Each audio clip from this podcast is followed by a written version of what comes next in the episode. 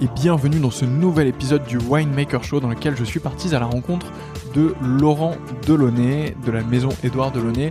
Laurent a une histoire qui est absolument incroyable alors qu'il partait quasiment gagnant en Bourgogne, héritier d'un domaine incroyable. Il est obligé de le céder puisqu'il fait face à des difficultés financières importantes. Il part se réinventer dans le sud de la France avec son épouse et rachète 20 ans plus tard cette maison à son précédent euh, acquéreur. Bref, son histoire est absolument spectaculaire. Il fait des vins qui sont vraiment sublimes. On a eu la chance de les déguster. J'ai passé un excellent moment avec Laurent et je le remercie beaucoup pour tout le temps qu'il nous a accordé. On est resté vraiment longtemps ensemble. Je pense qu'on est arrivé vers 10h30 et on s'est quitté à 16h. Donc on a eu largement le temps de se comprendre, de d'apprendre à se connaître. Bref, c'était un super moment ensemble. J'espère que ça se ressent dans ce podcast. Si c'est le cas, partagez-le autour de vous. J'espère vraiment qu'il vous plaira. Donc partagez-le à au moins deux personnes autour de vous. Mettez-lui la note de 5 étoiles et foncez découvrir évidemment la maison Édouard Delaunay. D'ici là, je vous souhaite une superbe écoute. À bientôt. Salut. Bonjour Laurent. Bonjour Antoine. Merci beaucoup de m'accueillir ici euh, aujourd'hui. On est euh, on est juste à côté de Nuit Saint-Georges. on est à Nuit Saint-Georges. On est à Nuit Saint-Georges. Ok. Et ben alors merci beaucoup de m'accueillir à Nuit Saint-Georges. Ça me fait c'est un grand plaisir. Très plaisir d'être en Bourgogne, c'est très partagé. on en parlait un peu dans, dans les épisodes d'avant, mais on n'est pas beaucoup venu en Bourgogne jusqu'à présent. on s'est beaucoup déplacé à Bordeaux, mais la Bourgogne c'est encore assez neuf pour nous, donc bah, ça nous fait vraiment plaisir de découvrir euh, toutes ces spécificités, euh, euh, tous ces domaines, toutes ces, toutes ces maisons, etc. C'est ah, d'autant plus que le, la journée est absolument magnifique et que c'est vraiment la bonne saison en plus. C'est la, la, plus belle saison pour découvrir la Bourgogne. C'est entre la fin des vinifications et tout, tout le, la fin du mois d'octobre, le mois de novembre, qui est tout à fait emblématique et, et, légendaire de la région. on va bientôt avoir dans trois semaines la vente de vin des hospices de mmh. Beaune, qui est un, un grand moment. Donc c'est tout à fait le bon moment. Il faut qu'on revienne euh, pour la vente des hospices de ah, Beaune. Ça, ça, il faut parce que c'est vraiment le, la grande période, les grandes journées, euh, les, les trois glorieuses, comme on dit, euh, du vignoble bourguignon. Je suis en train de, de prendre mes rendez-vous euh, pour tous les mois à venir, la vente des hospices de Beaune. Dans les autres épisodes, on a pas mal parlé de la Burgundy Week aussi à Londres. Oui, donc début euh, janvier. Exactement. Donc euh, je. Et il y a, si je peux me permettre, il y a un troisième épisode moins connu, mais que qui me tient particulièrement à cœur, qui est euh, la vente des hospices de nuit de Nuit ah. Saint-Georges beaucoup moins connu que les hospices de Beaune, mais euh, à redécouvrir euh, le même principe que les hospices de Beaune, exactement la même chose, sauf que ça a lieu un petit peu plus tard dans la saison, ça a lieu au mois de mars, le troisième dimanche de mars, euh, et c'est le même principe, ce sont les vins qui appartiennent au domaine des hospices de Nuit Saint-Georges, 12 hectares de Nuit Saint-Georges et de Nuit Saint-Georges premier cru, absolument superbe plus confidentiel parce que c'est plus petit et un petit peu éclipsé peut-être mm. par la grande sœur de Beaune, mais euh, nous en tant que nuitons, euh, ça nous tient particulièrement à cœur. Eh ben c'est noté. Du coup j'ai mes rendez-vous pour euh, novembre, janvier, mars, donc voilà. donc eh ben, on sera ravi de te recevoir à nouveau. ça marche, c'est noté. Attention. rentrons dans, dans le vif du sujet. Est-ce que tu peux commencer par te présenter? Alors je suis euh, Laurent Delaunay, je suis le, le, président et le fondateur de Badé Clément et de, alors pas le président et le fondateur, mais je vous raconterai l'histoire qui est un petit peu particulière, le propriétaire aussi de Édouard Delaunay ici en Bourgogne. Super, et eh ben merci beaucoup de nous accueillir. On va, euh, on va creuser un petit peu là-dessus. Comment est-ce que t'en es venu au, au monde du vin? Alors c'est euh, c'est génétique. Euh, j'avais ça, euh, je suis né avec un patrimoine génétique dans lequel il y avait le vin. J'avais certainement un chromosome supplémentaire. Euh, c'est familial, en fait. Chez moi, je suis le, le descendant de, de, cinq générations de producteurs et, et négociants bourguignons. Et euh, j'ai été élevé dans ce milieu depuis tout petit. Mes, mes, souvenirs les plus anciens, les plus lointains tournent autour du vin.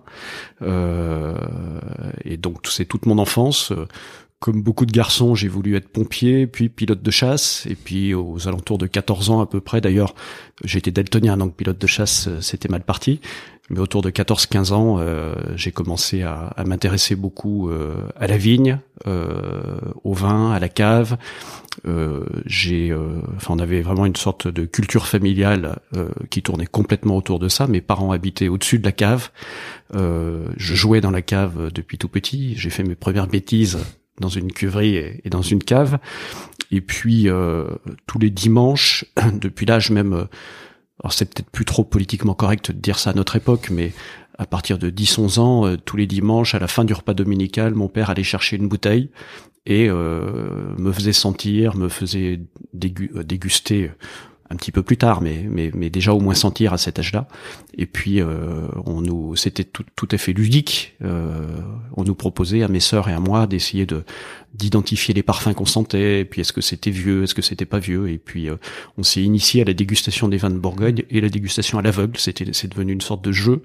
Euh, plus ça allait, plus il fallait essayer de trouver le vin en question. Et c'était une énigme qu'on attendait avec presque impatience tous les dimanches. Alors je te, je te rassure, t'es clairement pas le euh, la pire personne euh, que j'ai pu interviewer dans ce podcast, puisqu'il y en a un que je ne citerai pas, mais euh, pour les fidèles auditeurs, vous, vous, saurez qui c'est qui, qui, finissait les verres de Porto de ses parents à, oh, j'en ai fait à 7, aussi, hein. ou, 7 ou 8 ans, donc, donc, ça va 10 11 ans. fait d'autres aussi. C'est très correct. Euh, il devait y avoir une, une, petite compétition entre tes frères et sœurs à ce moment-là, le dimanche. Alors j'ai deux sœurs. Euh, oui, il y avait une sorte de. Bah, en fait, c'était vraiment, euh, c'était pas vraiment une compétition. Chacun s'exprimait. Mmh. Et puis, euh, alors j'avais une sœur qui était un peu allergique au vin. Alors je pense que d'abord c'est la dernière. Euh, elle travaille, elle a complètement changé depuis. Elle travaille ici avec nous maintenant, euh, mais jusqu'à, elle a pas bu une seule goutte de vin jusqu'à l'âge de 18-19 ans. Ah Et je pense que c'était, euh, c'était plus une sorte de réaction par rapport justement au milieu familial. Euh, c'était une façon certainement de se positionner euh, de façon un petit peu différente.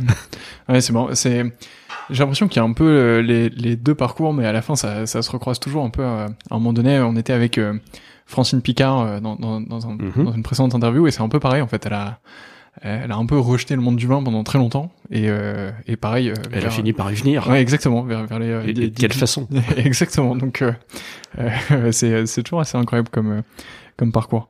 donc toi, t'as toujours eu cette, cette prégnance un peu du, du monde du vin. À quel moment est-ce que tu t'es dit Est-ce que tu as eu un déclic en te disant euh, bon, tout ça c'est sympa. Maintenant, j'ai vraiment envie d'en faire mon métier. Ou est-ce que tu as un peu glissé euh, petit à petit C'est venu euh, tout à fait progressivement. En fait, moi, ma, de mon côté, ma branche familiale, mon père, mon père en particulier, c'était la partie négoce. C'est-à-dire qu'on avait dans la famille à la fois des vignes et puis euh, mmh. une partie négociant éleveur. Mon père s'occupait de la, de la maison de négoce. donc en fait, c'était plus nous, c'était presque plus le vin euh, la vinification, l'élevage, etc. Et justement, quand j'avais, euh, en fait, c'est vraiment vers l'âge de 14 ans à peu près, euh, et c'était certainement aussi une sorte de réaction par rapport au milieu familial, je me suis découvert beaucoup d'intérêt pour la viticulture, pour la vigne. J'avais toujours euh, eu un attrait particulier pour, pour le milieu agricole. Quand j'étais euh, petit à l'étang-Vergy, qui est le, notre village mmh. dans les Hautes-Côtes de Nuit, il y avait une ferme en face de chez moi, et j'ai passé mon enfance, à partir de l'âge de 7-8 ans, à aller à la ferme. il y avait des vaches, à aller faire les moissons, aller ramasser les bottes de paille, etc., etc. C'était absolument mon terrain de jeu. Donc j'avais une, une attirance un peu spécifique pour l'agriculture et pour le milieu agricole. Et dans la famille, j'avais un de mes oncles qui lui était viticulteur, qui habitait dans le village d'à côté. Et assez naturellement, euh, c'est plus ça qui m'a passionné en premier. Vers l'âge de 14-15 ans, effectivement, je me suis beaucoup, j'ai commencé à m'intéresser vraiment à la viticulture, euh, à cette, euh, ces, ces, traditions euh, viticoles, euh, ce, ce, côté agricole. Et en fait, j'allais, j'étais au lycée, mais le, le, je rentrais le vendredi soir et le samedi matin à 7 heures, j'allais même presque réveiller mon oncle parfois parce que je voulais aller l'aider à tailler, à piocher la vigne. J'avais vraiment envie d'être en, contact avec le, avec la nature, avec le sol. Euh, c'est quelque chose qui me plaisait beaucoup.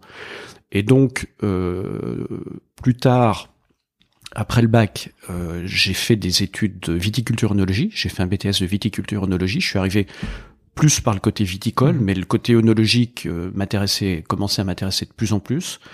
Et puis, euh, en fait, plus j'avançais, plus je me suis rendu compte que j'avais besoin d'en savoir un petit peu plus sur la vinification, sur le vin, etc. Puis plus j'avançais, plus je voyais aussi que l'horizon se dégager un petit peu devant moi euh, et que un jour ou l'autre il allait falloir que je que je commence à travailler. Ça m'intéressait de plus en plus ça me passionnait.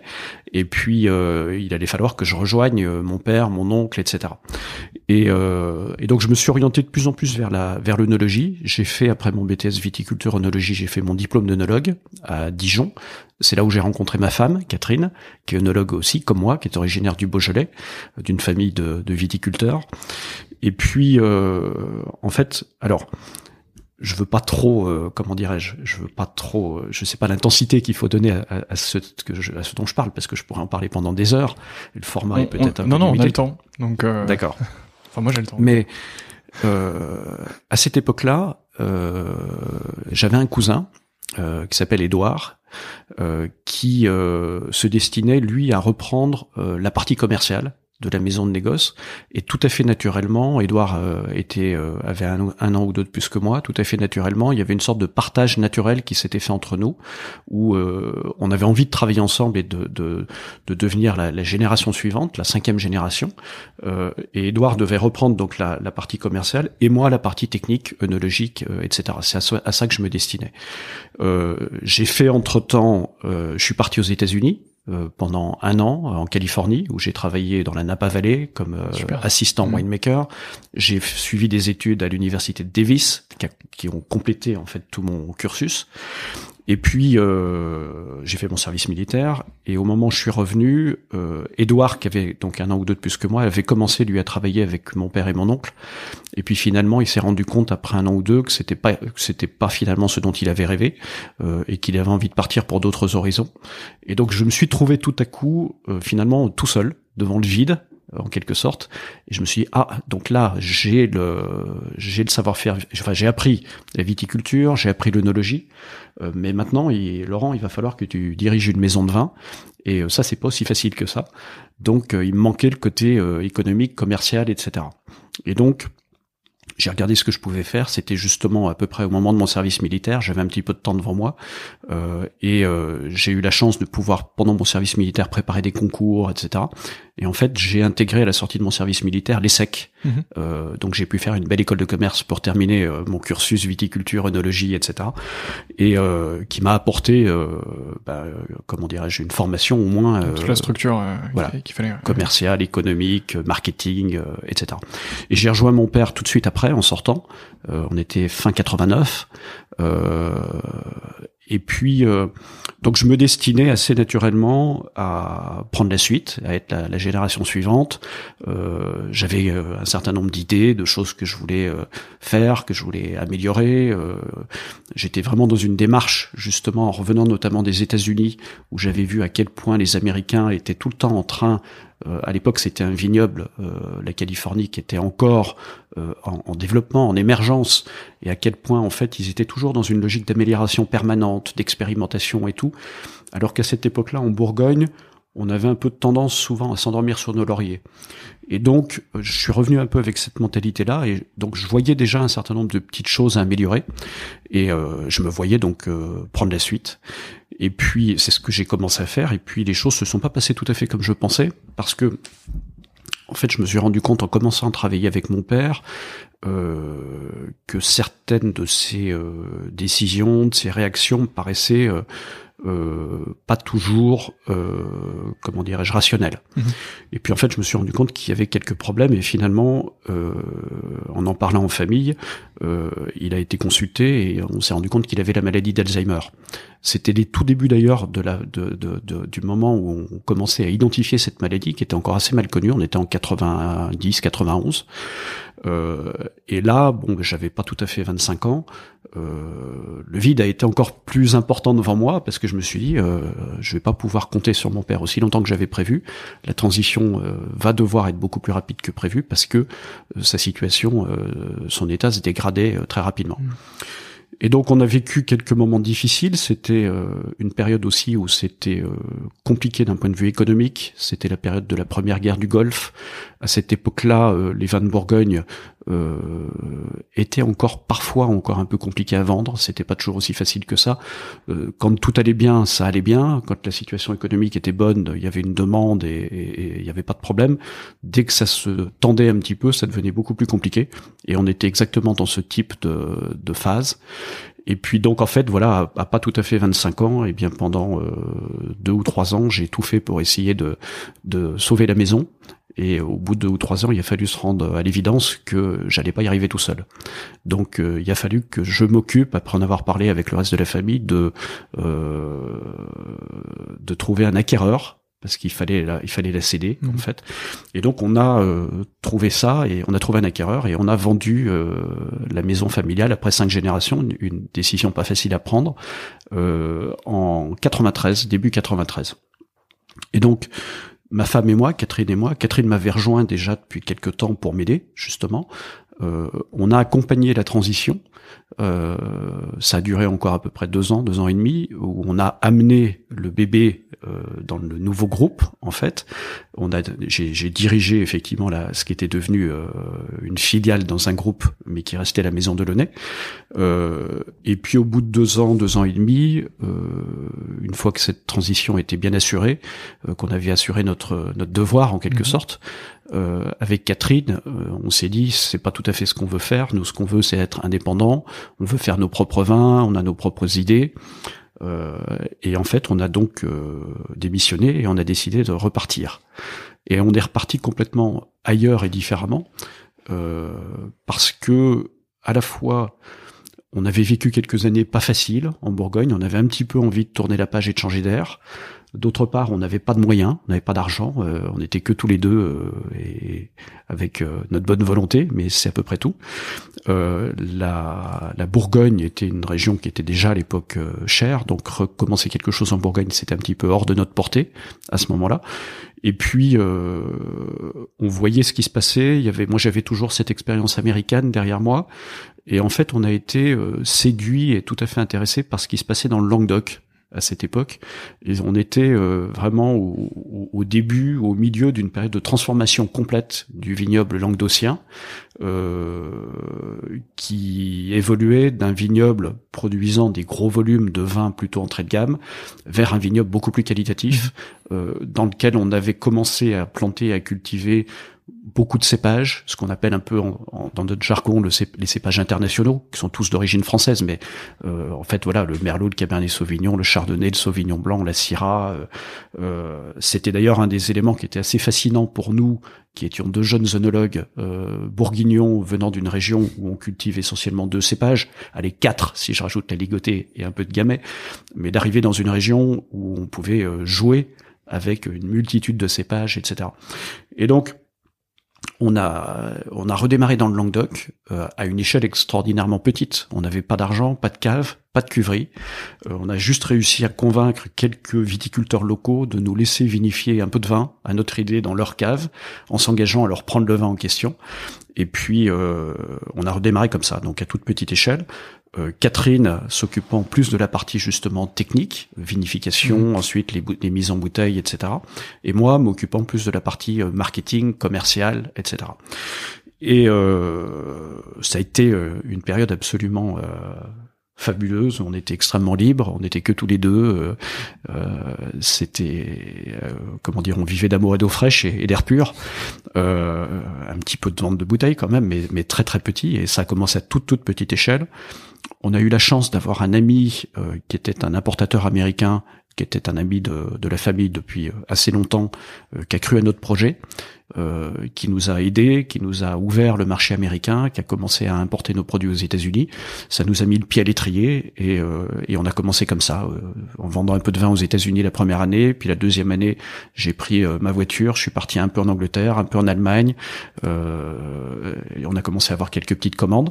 Puis les choses se sont développées comme ça. On a eu euh, également la chance que nos vins euh, correspondaient tout à fait à l'ère du temps euh, de cette époque-là. Donc ce qu'on a créé à cette époque-là, c'est notre marque qui reste notre marque principale, qui s'appelle Les Jamelles, euh, qui était une marque et qui est toujours une marque de vins de cépages, essentiellement des cépages purs.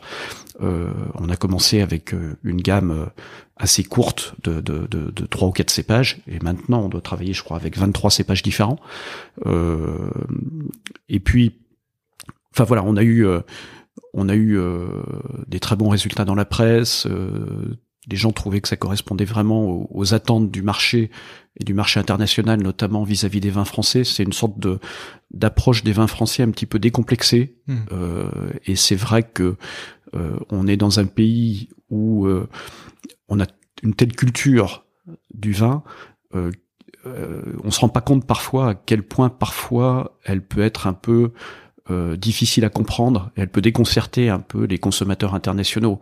Euh, c'est tellement complexe entre nos terroirs, nos régions, notre géographie, nos châteaux, nos domaines, nos appellations, nos premiers crus, nos, crus classés. c'est, c'est, extraordinairement complexe. Et l'intérêt des vins de cépage, c'est que ça simplifiait, ça décomplexait un petit peu la, la chose, quoi. et donc on a eu beaucoup beaucoup de succès dès le départ. Ça a très très vite décollé. Et de 95 années où on a démarré à 2003, ben on a fait que ça. Euh, on s'est développé dans le Languedoc. Euh, un petit peu plus tard, on a pu racheter une première cuverie, puis un petit peu de vigne, et puis etc. On a racheté euh, d'autres maisons, et, et, les choses ont continué comme ça. On est revenu en Bourgogne en 2003, justement parce que un ami de mon père, qui possédait une toute petite société qui distribuait des vins euh, de domaines euh, familiaux et indépendants bourguignons qui aidaient un certain nombre de viticulteurs euh, qui n'ont pas de force de vente à commercialiser leurs vins, toute petite échelle, prenait sa retraite et m'a contacté pour me dire tiens je voudrais céder mon affaire j'ai pensé à vous et ça m'a intéressé parce que ça me permettait de revenir en Bourgogne justement avec une activité un petit peu différente mais de reprendre un peu pied en Bourgogne mmh. donc ça c'était en 2003 euh, et de 2003 euh, à, à, quelques, il y a quelques années, aux années récentes. Donc on a développé à la fois la partie bourguignonne, mais au travers de la distribution de 20 domaines. Donc ça nous a permis de rentrer en contact, de travailler au quotidien avec une multitude euh, de domaines bourguignons. Euh, ça nous a permis de vraiment bien reprendre pied en Bourgogne et de garder en fait euh, le contact. On reste, et je reste bourguignon euh, d'origine, euh, de cœur, d'âme. Euh, et, et mais on avait toujours quand même un petit peu une petite frustration quelque part. On a développé le Languedoc en même temps, qui a continué à bien se développer. Euh, on est maintenant certainement dans les cinq premiers opérateurs du, Languedoc. Euh, dans le Languedoc, à l'heure actuelle, on a euh, trois cuveries, on a 140 hectares de vignes et une distribution dans beaucoup de pays. ça marche très très bien. C'est, ça reste extrêmement important pour nous. On avait toujours, moi j'avais toujours cette petite frustration quelque part au cours des années, avec le temps qui passait de ne pas faire mes propres vins en Bourgogne. Euh, donc au cours des dix dernières années à peu près, j'ai regardé différentes possibilités, différentes opportunités, euh, éventuellement racheter un petit peu de vignes. J'ai eu une ou deux opportunités de racheter peut-être une des petites maisons, des choses comme ça. C'était jamais exactement ce qui me correspondait. Et puis euh, une coïncidence absolument incroyable. Euh, en 2016, euh, j'ai croisé un petit peu par hasard les gens à qui euh, nous avions, mon père et moi, vendu la maison familiale de Launay en 93. Et puis en buvant un café et en leur demandant si c'était stratégique pour eux et si éventuellement ils accepteraient un jour peut-être de me la revendre, ils ont dit bah faites-nous une proposition et puis on étudiera ça. Et donc j'ai bien travaillé mon sujet, j'ai fait une proposition et j'ai fini par racheter euh, en 2017 la maison familiale 20, euh, 24 euh, ans après l'avoir cédé. donc une sorte de retour aux sources, une, une boucle qui s'est qui s'est rebouclée de façon pas du tout prévue à l'origine. C'est pas c'est pas une stratégie, mmh. c'est certainement pas une revanche. Euh, parce que j'avais toujours gardé d'excellents contacts avec eux, euh, mais c'est euh, plutôt une sorte de signe de la providence, des étoiles quelque part, une bonne étoile et un alignement de planètes justement qui ont fait que ça a été possible. Donc voilà, ça c'était 2017, rachat de la maison Édouard Delaunay, avec le projet de la de la relancer, de la rétablir vraiment dans le l'élite bourguignonne. Merci beaucoup pour ce tour, euh, ce tour d'horizon, il y a, plein d'éléments que j'ai envie de, creuser un peu et de voir, mais euh, déjà, euh, bravo évidemment pour ce parcours. en fait, il y a, un truc qui est, marrant. Après, je te, poserai quelques questions, mais dans ton histoire, il y a quand même quelque chose qui est assez marrant, c'est que en soi, euh, ça a été super dur, je pense. Enfin, on va en reparler un peu, mais il y a eu des moments plus difficiles que d'autres. Mais, en fait, il y a eu des très beaux moments aussi. Quand on regarde le truc de, tu hérites d'une maison bourguignonne en soi, on peut se dire, mais en fait, euh, c'est un anti, entre guillemets, je fais, je fais des signes entre guillemets, machin, c'est un anti, il, il hérite, machin. Alors qu'en fait, pas du tout. Et tu vois, tu le dis, t'es reparti de rien. Et t'as dû tout refaire. Et moi, enfin moi, je suis vraiment super admiratif de ça parce que euh, on pourra en reparler, mais je, je, suis entrepreneur aussi, machin. Et enfin, c'est vraiment quelque chose qui me passionne. Euh, c'est les gens qui repartent de rien et qui se disent, euh, bah ok, c'est pas grave, on, on, va aller dans le sud, on va voir ce qui se passe, on va faire un peu de vin. Enfin, vraiment, je trouve ça super cool. Du coup, pour pour creuser un peu là-dedans, comment ça, moi j'ai envie de comprendre comment, comment ça se passe ces premiers pas dans le Languedoc déjà. Donc t'arrives, tu dis on convainc quelques vignerons de, de nous filer un peu de un peu de, de jus ou, ou, quelques raisins. Comment tu fais? T'arrives, tu, tu toques à la porte euh, de chez eux et tu dis bonjour, voilà, on a vu que vous aviez des vignes. Euh. Ça a été, euh, ça, ça s'est c'est ce que ce que j'ai raconté était un tout petit peu caricatural. euh, c'est pas été aussi simple que ça. C'est-à-dire que à la fois on avait quelques contacts, des amis, euh, des amis mm. euh, d'études, des amis euh, de la famille, etc., etc. Mon père s'était toujours intéressé à cette région-là. Il avait pas mal de connaissances dans cette région-là. Donc on a activé un peu les contacts que l'on avait. ça s'est fait donc beaucoup. On est dans un métier où la part, le relationnel et ce qui est de plus important en fait. Mm. C'est on peut rien faire dans ce métier sans le relationnel. C'est un métier de réseau, euh, que ce soit en amont euh, pour les approvisionnements, que ce soit en aval pour la commercialisation. C'est s'il y a une chose à comprendre, je pense que c'est c'est vraiment ça. Euh, donc c'est, on a été aidé par pas mal de gens qui euh, nous ont trouvés euh, jeunes et sympathiques et qui nous ont présenté à d'autres, etc., etc. Puis on a eu une autre approche à côté de ça, qui était une approche un petit peu plus systématique, avec simplement une carte géologique de la région, en se disant ben voilà, les chardonnays, si on veut faire du chardonnay, ça donne des meilleurs résultats sur des terroirs argilo-calcaires. Où est-ce qu'il y a des terroirs argilo-calcaires? Puis il vaut peut-être mieux monter un petit peu en altitude pour avoir un peu de fraîcheur. Donc où est-ce qu'il y a des terroirs argilo-calcaires un petit peu en altitude, et on arrive à certains endroits, à Limoux, euh, sur les contreforts des Cévennes, etc., etc. Et puis là, après, alors en partie parfois et souvent d'ailleurs recommandé par les uns et par les autres, euh, en expliquant qu'on s'intéressait spécifiquement à certains terroirs, mais aussi parfois en se promenant en voiture euh, dans la région, puis en voyant une belle vigne de chardonnay bien faite, et en s'arrêtant euh, sur le bord de la parcelle et en parlant avec les viticulteurs, les viticulteurs voisins, tiens, à qui elle appartient cette parcelle? Ben, Elle appartient à un tel dans tel village, donc on va dans le village, on essaye de trouver la personne, on, on toque à la porte, on se présente, et donc c'était vraiment oui, c'était vraiment un petit peu on partir à l'aventure quoi. Un côté très un peu bohème qui mmh. était euh, qui était très très sympa. Euh, mais en fait, euh, au-delà de tout ça, on a été formidablement bien accueillis parce que je pense qu'on a dû paraître sympathique. Euh, ça devait, euh, on avait, on était deux, deux, petits jeunes œnologues, un petit couple, donc il y avait un petit côté peut-être un peu attendrissant. Mais au-delà de ça, euh, le Languedoc-Roussillon, à ce moment-là, était une région qui était en pleine transformation. Et euh, moi, j'ai toujours été frappé parce qu'on décrit parfois cette région comme étant une région un petit peu rude, avec des mmh. personnes qui ont des fortes personnalités. Tout ça, c'est vrai. Euh, mais ils ont un sens de l'accueil absolument incroyable. De l'hospitalité, l'art de Hospitalité et une ouverture. En fait, ils étaient demandeurs, ils cherchaient des partenariats avec des gens qui pouvaient apporter des savoir-faire venant d'autres régions. Quand vous commencez à planter des cépages qui sont pas les cépages originaires de votre région, bah, c'est mieux de vous faire un petit peu aider euh, sur des gens qui savent travailler ces mmh. cépages-là. Alors, on n'avait pas tant d'expérience que ça. On en avait une familiale vraiment en chardonnay en pinot noir. Moi, en Californie, j'avais beaucoup travaillé sur les Cabernet Sauvignon, sur euh, les Merlots, euh, sur les Syrah aussi. Euh, donc voilà, on, avait un petit peu ça à notre à notre actif, mais on a été extrêmement bien accueillis. Il y avait une attente pratiquement. Et on arrivait au moment où il y avait une attente. Et je dois dire qu'il y a beaucoup de partenariats qu'on a mis en place à cette époque-là qui existent toujours. Euh, à partir du moment où on respecte les gens, où on respecte euh, leur façon de travailler, leur façon de vivre, leur culture, leur terroir, euh, ça se passe très bien. Euh, c'est assez incroyable tout ce qui s'est passé dans le Languedoc depuis 25-30 ans. Euh, D'ailleurs, donc il y a eu toute cette euh, vague de plantation de cépages euh, qui sont souvent arrivés d'ailleurs. Euh, il y a eu effectivement dans les années 90 cet accueil de gens qui venaient presque des quatre coins du monde.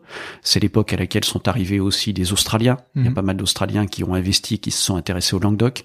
Les Californiens, on se rappelle des histoires Gallo, Mondavi, etc., qui avaient tenté de, de s'implanter tous les Français se sont intéressés au Languedoc à cette époque-là, les gens de la vallée de la Loire, des Bordelais, des Bourguignons. Euh, il y en a, je pense que tout le monde a bénéficié plus ou moins du même accueil, tout le monde a peut-être pas compris en fait que il fallait s'adapter justement à la culture locale. Nous, un des points qu'on avait, c'est qu'on était petits, jeunes, sans idées préconçues, euh, et on n'arrivait pas là en se disant voilà on vient d'une grande région euh, et on a la science infuse on va vous apprendre, euh, et on va vous apprendre comment faire et, et ce qu'on sait faire en Bourgogne c'est exactement comme ça qu'il faut faire dans le Languedoc. Pas du tout. Au contraire on avait on était on, quelque part on avait on se sentait peut-être une toute petite illégitimité et justement on avait vraiment besoin d'essayer de, de, de, prendre pied, de se s'implanter dans la culture locale. Euh, et donc on était très à l'écoute.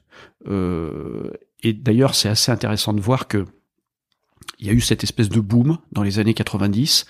C'est loin, mais euh, il y a beaucoup, beaucoup d'opérateurs justement de grandes régions françaises ou internationaux qui ont fini par repartir de la région, qui sont pas restés, qui ont essayé pendant 5 ans, mhm. pendant 10 ans, et qui ont fini par repartir. Et si je regarde peut-être un peu le point commun, c'est que c'est des gens justement qui avaient une approche peut-être un petit peu trop sur sur d'eux, sur d'elles, un petit avec un peu trop peut-être d'arrogance, et euh, qui n'ont pas accepté de se plier. Même pas de se plier, mais en fait de de, de, de, de prendre position dans la culture locale, euh, à tout point de vue, d'un point de vue euh, purement culturel, mais aussi euh, c'est un grand terroir viticole. Ce sont, c'est une multitude de grands terroirs viticoles. C'est la plus vieille région de production mmh. en France. La Narbonnaise, euh, ça date de l'époque des Romains, en fait. Donc, il y a un savoir-faire dans cette région. Il y a une réalité euh, des terroirs. C'est une région qui est absolument immense, avec une multitude de terroirs différentes. et tout ça, finalement, nous, on s'est toujours dit, personne ne connaît mieux les terroirs que les viticulteurs locaux. Donc il faut vraiment qu'on ait un partenariat le plus poussé avec eux pour arriver à faire quelque chose. Nous, ce qu'on savait surtout faire, c'était faire du vin, vinifier et commercialiser. Euh, mais pour toute la partie euh, viticulture, implantation locale, connaissance des, des spécificités euh, locales précises, intrinsèques des vignobles, euh, les, viticulteurs, les viticulteurs locaux les connaissaient beaucoup mieux que nous. Donc on a tout de suite eu en fait cette relation. Et puis il y avait un autre facteur aussi, c'est qu'on était tout petit, donc euh, les enjeux stratégiques étaient peut-être moins importants. Donc quand il y a eu des périodes un petit peu plus difficiles, je me souviens en 98 ou 99, le marché c'était une sorte de bulle qui s'était développé, puis à un moment qui, a explosé et qui s'est complètement euh, refermé. Je me rappelle les chardonnays avait euh, les, les, cours avaient doublé en deux ou trois ans, puis ça s'est été redivisé par deux en un an. Euh, il y a beaucoup d'opérateurs qui ont trouvé cette période difficile. Euh, nous aussi, ça a été très difficile pour nous. Euh, ça a failli nous mettre en péril, mais on était tout petits, donc on est passé entre les gouttes. Et puis mmh. finalement, le, le, petit poussé qui a commencé à toute petite échelle, ben, petit à petit, il a grandi. Et puis il a pris sa place. Et, euh, et euh, un certain nombre des géants qui étaient déjà là sont, sont partis, ont quitté un peu la région. Et finalement, progressivement, on est devenu un opérateur important du Languedoc. Il y a, il y a quelque chose qui est super intéressant là-dedans et, dans l'histoire que tu mentionnes, c'est le qui me fascine un peu, mais c'est la, la place au temps qu'elle essaie. Euh, parce que tu, donc tu, tu disais que tu arrives en, en, entre 90 et 2003, c'est ça dans, dans le Languedoc? 95 et 2003. 95 et 2003. Euh, en fait, ce que je veux dire par là, c'est que euh, si tu pars de, de rien ou de, ou de pas grand chose, mais en fait, tu dois faire une première année, enfin faire du vin commercialisé, gagner un peu d'argent, puis faire la deuxième un peu plus grosse. Mais ce que je veux dire par là, c'est que ton cycle de croissance, il est annuel. Il peut pas être au trimestre ou, ou au mois. Tu peux pas dire, OK, ce trimestre-là, on va faire plus 30%, on va pouvoir réinvestir, etc. En fait, euh, tu es obligé de, bah, de capitaliser sur le temps long, de, de prendre ton temps, etc. Alors, peut-être que du coup, ça, c'est utile pour bien t'implanter localement, pour justement prendre place dans la communauté et, pas juste être là pour faire un coup ou, partir euh, ensuite. Mais, euh, mais enfin, je trouve ça assez incroyable. Alors après, peut-être que dans le monde du vin, du coup, t'es habitué au temps long parce que c'est quelque chose que t'as connu depuis. C'est exactement ça. Oui. donc, euh, euh, mais je pense je suis très impatient. Donc. je pense que je, alors maintenant, je peux parler comme un comme un vieux d'une certaine manière euh, parce que je commence à avoir un petit peu d'expérience derrière moi, d'expérience accumulée. Mais je pense euh, deux choses en fait. D'abord, effectivement, dans le monde du vin, on est dans un monde de temps long. Euh, on est dans un monde de temps long. Quand on vient de Bourgogne en particulier, euh, si les plus grands domaines bourguignons sont, connus et ont eu la réputation qu'ils ont, c'est parce que c'est c'est une réputation d'excellence qui s'est accumulée sur parfois 400 ans. Donc c'est des, temps extrêmement longs. Euh, J'aime beaucoup cette, vraie philosophie bourguignonne en fait, qui est que euh, voilà, les, les, les, grands vignobles bourguignons, les climats de Bourgogne, ils se sont développés vraiment à partir du XIIe siècle à peu près. Euh, il y a pratiquement 800 ans maintenant d'histoire accumulée derrière nous, et euh, c'est ça qui a constitué la Bourgogne. Et en fait, nous, on est des passeurs, on hérite de, de, vignes qui ont été euh, développées et, dont la qualité a été poussée à l'extrême par des générations et des générations et des générations de vignerons. Et notre travail, c'est d'essayer de les de les cultiver le mieux possible, de faire de notre mieux, d'essayer d'améliorer des, des, détails absolument infimes pour passer aux générations d'après. D'ailleurs, euh, en en parlant avec quelques vignerons qui ont vraiment cette approche très philosophique euh, de la viticulture que moi je j'adore absolument, euh, on n'est même pas propriétaire de nos vignes, on est des sortes de locataires mm. finalement. Elles nous appartiennent pas, elles appartiennent aux, aux, générations passées et à venir. Donc le temps long dans le vin, c'est quelque chose euh, auquel on est habitué et ça fait partie vraiment de la culture. Mais au-delà de ça, je pense que même dans le monde de l'entreprise, euh, il faut absolument toujours compter sur le facteur temps. Mm. Euh, c'est très bien d'avoir une vraie stratégie, c'est très bien de, de vouloir renverser la table, c'est très bien de, de, de, de, travailler énormément. Tout ça, c'est absolument indispensable, de, de, créer des marques, enfin tout ce qu'on peut imaginer. Mais le, en fait, une, une vraie marque, à mon avis, que ce soit dans le vin ou, ou, ou dans n'importe quel domaine, c'est quelque chose qui, une marque, elle émerge euh, à l'épreuve du temps. C'est qu'est-ce qui fait que que une étiquette, un nom sur une bouteille, pour parler vin, devient une vraie marque reconnue, bah c'est parce que en fait, elle a bravé le temps. Alors ça peut être euh, quelques années, ça peut être dix ans, ça peut être beaucoup plus long. Mais quand on cite les grandes marques euh, françaises de vin, euh, c'est toutes des marques qui ont des décennies et des décennies. c'est vraiment l'épreuve du temps qui éprouve c'est le cas de le dire, la, solidité, la solidité des, des marques et pas seulement des marques. Je pense que c'est la même chose dans les affaires, dans le business, etc. Ouais, c'est clair. Il y a hum, un, entrepreneur euh, que je suis pas mal qui s'appelle euh, Gary Vaynerchuk euh, pour le coup qui a un, oui. un, dicton je connais qui est macro speed non macro patience micro speed et en fait c'est être ultra patient sur le temps long et en fait dire euh, bon, lui, il a une lubie, c'est de racheter les Jets, mais euh, je sais pas, moi, je, je, pourrais avoir une lubie de racheter des vignes à Nuit Saint-Georges euh, un jour. En fait, ça, c'est macro patience, euh, parce que bah, ça arrivera peut-être un jour, mais il faut construire euh, quelque chose d'important pour, le, pour pour le faire. Mais par contre, micro speed et au quotidien, essayer de, bah, je sais pas, de, de faire toutes les actions qu'on peut faire pour de régler tous les détails, etc.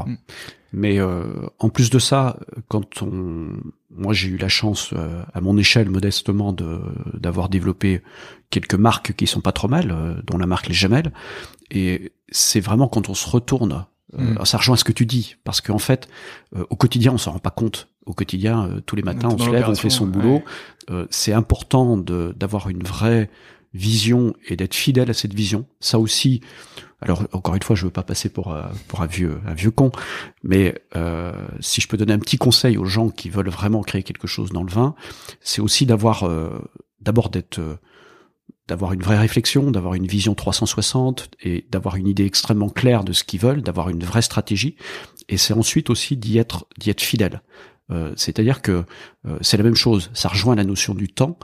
Il faut du temps pour éprouver au contact du consommateur, au contact des, des prescripteurs, etc., la validité d'un concept et, et d'une marque. Et je vois trop de gens, en fait, voilà, qui créent euh, une superbe étiquette, un super nom, qui ont le sentiment d'avoir trouvé quelque chose d'extraordinaire. Et puis, euh, ils présentent ça à deux, trois clients. Ils ont des objections, et on en a toujours. On en a eu énormément nous, quand on a commencé. Et donc, du coup, ils commencent, ils écoutent trop les objections en question. Ils, ils, ils changent quelques éléments dans le produit, puis finalement au bout de quelques temps, le produit c'est plus du tout le concept d'origine. Et c'est pas surprenant, ça marche pas. Mmh. Euh, et en fait, ce qu'il faut, c'est vraiment croire euh, à ses à ses convictions, à ses concepts, à ses à ses principes, et euh, pousser ça euh, de façon très méthodique tous les jours. Euh, c'est il faut, faut, faut labourer la terre, quoi. Hein. C'est encore une fois une métaphore un petit peu agricole. On, a toujours, on est toujours dans le monde de la viticulture, mais voilà, tous les matins, faut se lever, faut labourer, faut sortir le cheval, faut atteler la charrue, il faut y aller. Et puis c'est après un certain nombre d'années, et encore plus après 10, 20, 30 ans comme moi maintenant, en se retournant, on se dit ah oui, il y avait quand même une certaine cohérence, il y avait une certaine logique, mais c'est aussi parce que voilà, euh, il faut accepter tous les matins de, de, se remettre un petit peu au travail et de se retrousser les manches. Ouais, c'est clair.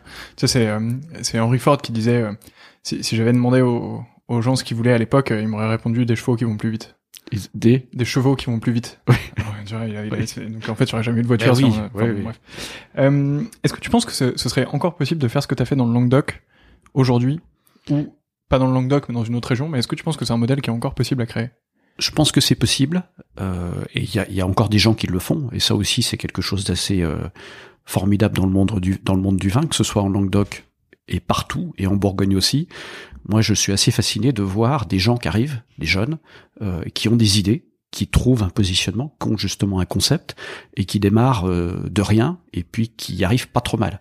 Euh, ici en Bourgogne, on, quand on discute avec euh, pas mal de gens, on a tendance un petit peu à se plaindre, à dire mais il y avait beaucoup plus de maisons dans le temps, il y en a beaucoup qui ont disparu, c'est de plus en plus concentré.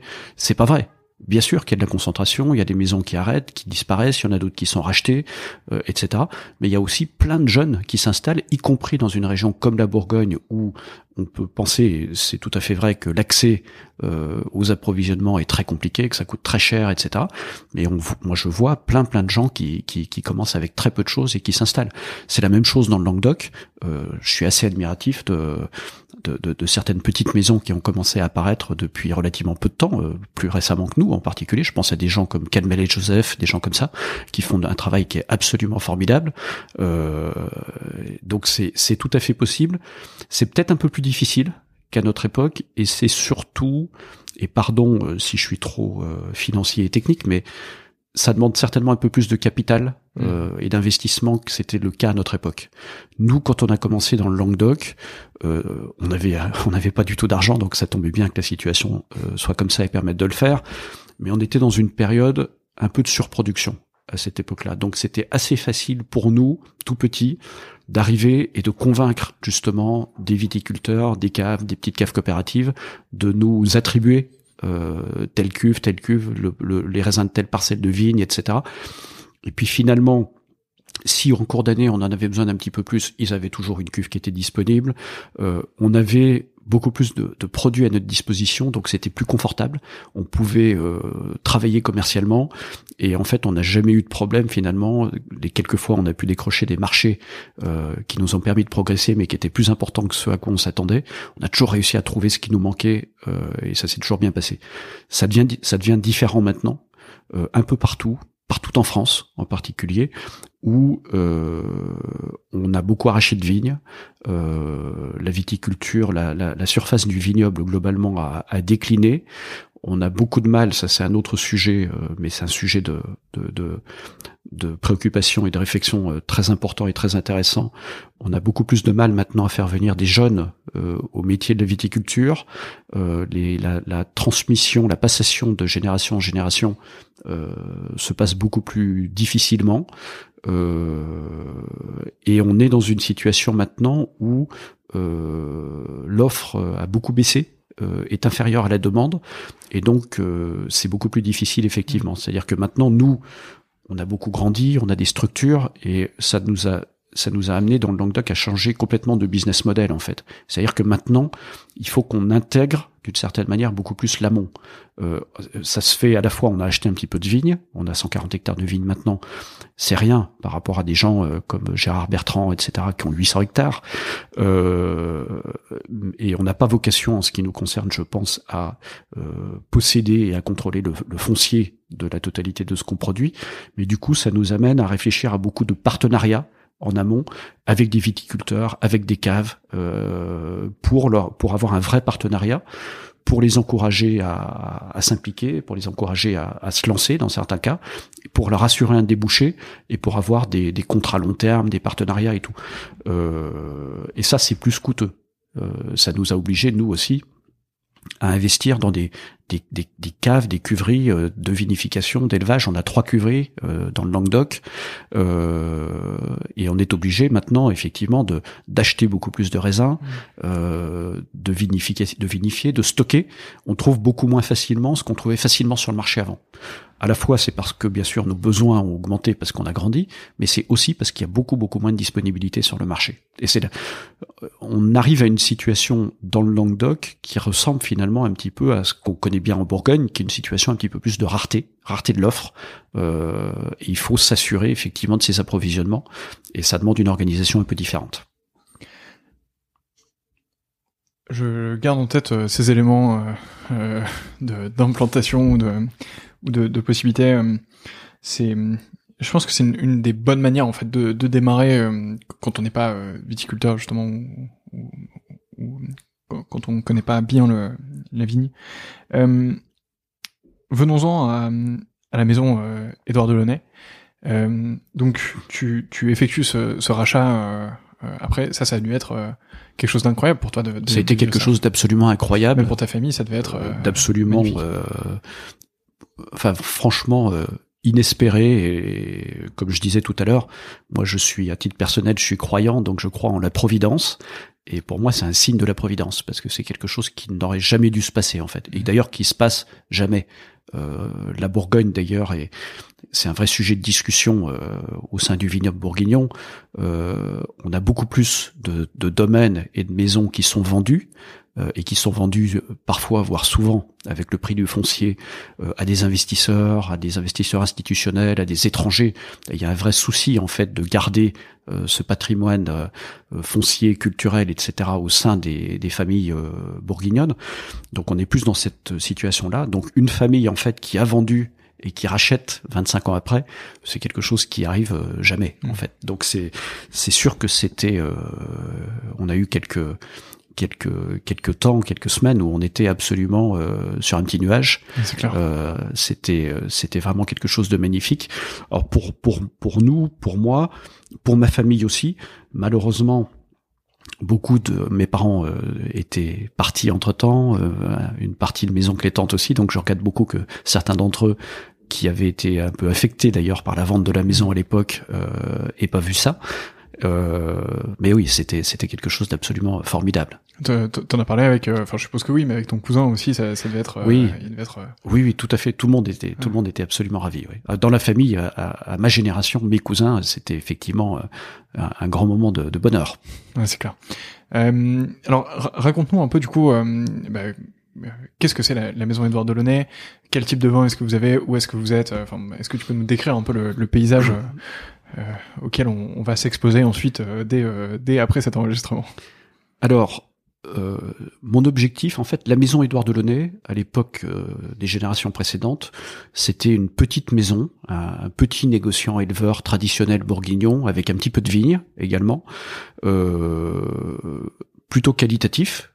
Moi, je dirais très qualitatif. J'ai été élevé dans ce milieu-là, peut-être pas avec la notoriété des plus grandes maisons et des plus grands domaines à, cette, à l'époque, euh, si je remonte euh, aux années 80-90, parce que d'abord parce qu'on était petit et puis aussi parce que euh, à l'époque on n'était peut-être pas les les meilleurs à la génération de, de mon père et de mon oncle pour communiquer euh, et, pour le faire savoir, mais euh, mais tous les gens qui travaillaient avec la maison de Launay étaient très favorablement impressionné par, par, par, la qualité et la qualité constante en particulier.